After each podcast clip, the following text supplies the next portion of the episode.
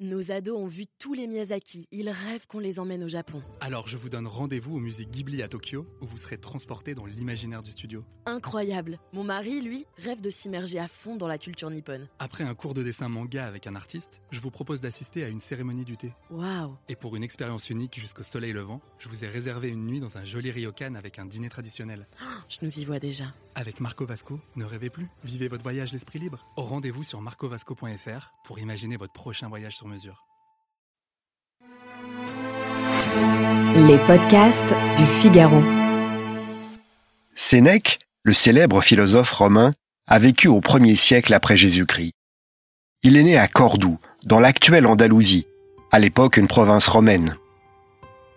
Poussé par son père, ce provincial de bonne famille part à Rome faire ses études. C'est un surdoué, dévoré d'ambition. Il maîtrise vite l'art oratoire et veut tout. La richesse, la célébrité, les honneurs, le pouvoir. Pour les obtenir, Sénèque va être à la fois avocat, homme de lettres, philosophe et conseiller du prince.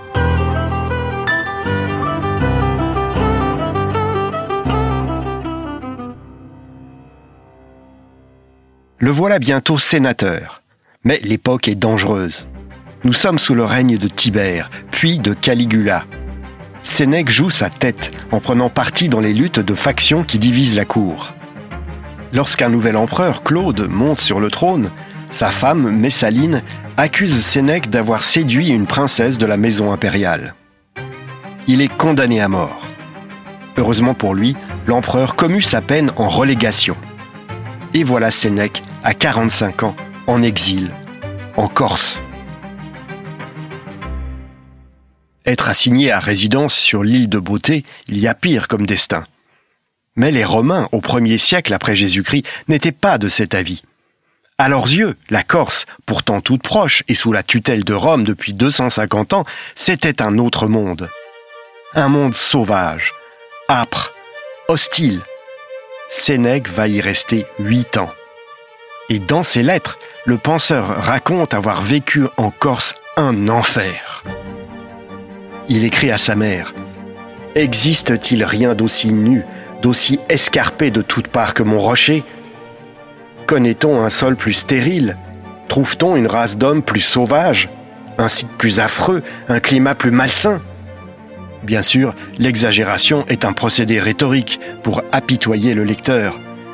Sénèque espère que ces lettres vont circuler de main en main à Rome parmi les sénateurs et contribuer à son rappel.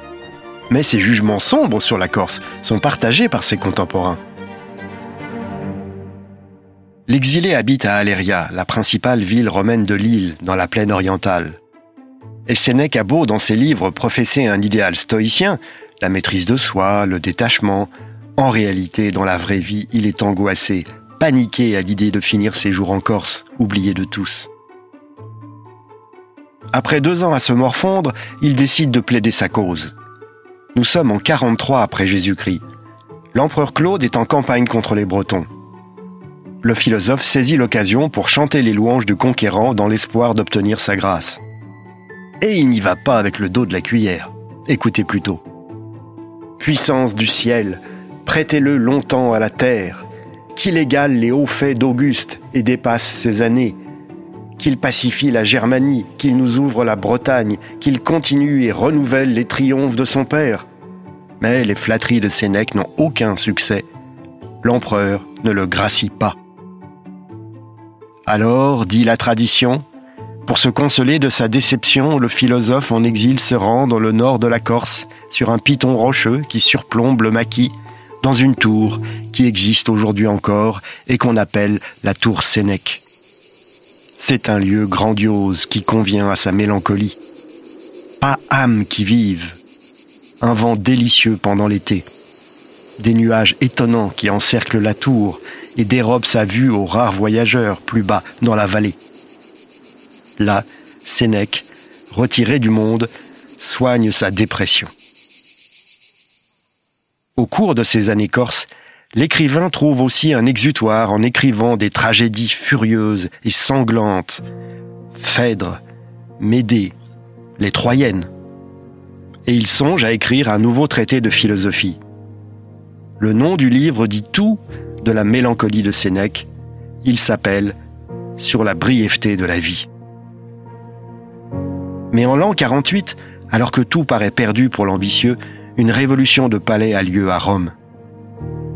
La femme de l'empereur Claude, Messaline, qui avait causé l'exil de Sénèque huit ans plus tôt, est exécutée sur l'ordre de son mari pour avoir conspiré contre lui. La nouvelle épouse de l'empereur, Agrippine, obtient de son mari le rappel de Sénèque pour se concilier les bonnes grâces des sénateurs. Du jour au lendemain, le désespéré peut faire ses valises et quitter la Corse tant détestée. Il revit.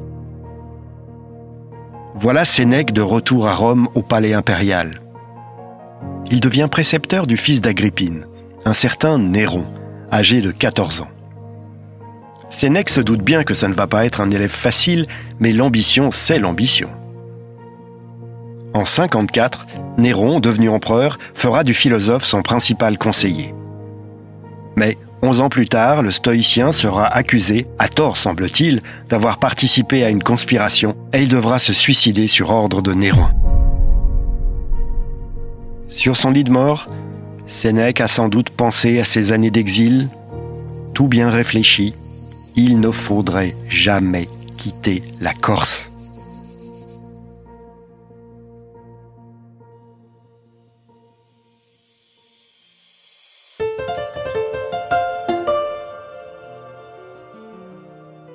Merci d'avoir écouté ce podcast. Je suis Guillaume Perrault, rédacteur en chef au Figaro. Vous pouvez les retrouver sur lefigaro.fr et sur toutes les plateformes d'écoute.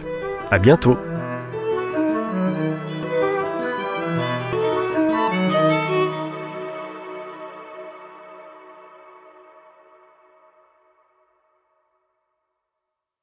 Nos ados ont vu tous les Miyazaki. Ils rêvent qu'on les emmène au Japon. Alors je vous donne rendez-vous au musée Ghibli à Tokyo, où vous serez transporté dans l'imaginaire du studio. Incroyable. Mon mari, lui, rêve de s'immerger à fond dans la culture nippone. Après un cours de dessin manga avec un artiste, je vous propose d'assister à une cérémonie du thé. Waouh Et pour une expérience unique jusqu'au soleil levant, je vous ai réservé une nuit dans un joli ryokan avec un dîner traditionnel. Je nous y vois déjà. Avec Marco Vasco, ne rêvez plus, vivez votre voyage l'esprit libre. Au rendez-vous sur marcovasco.fr pour imaginer votre prochain voyage sur mesure.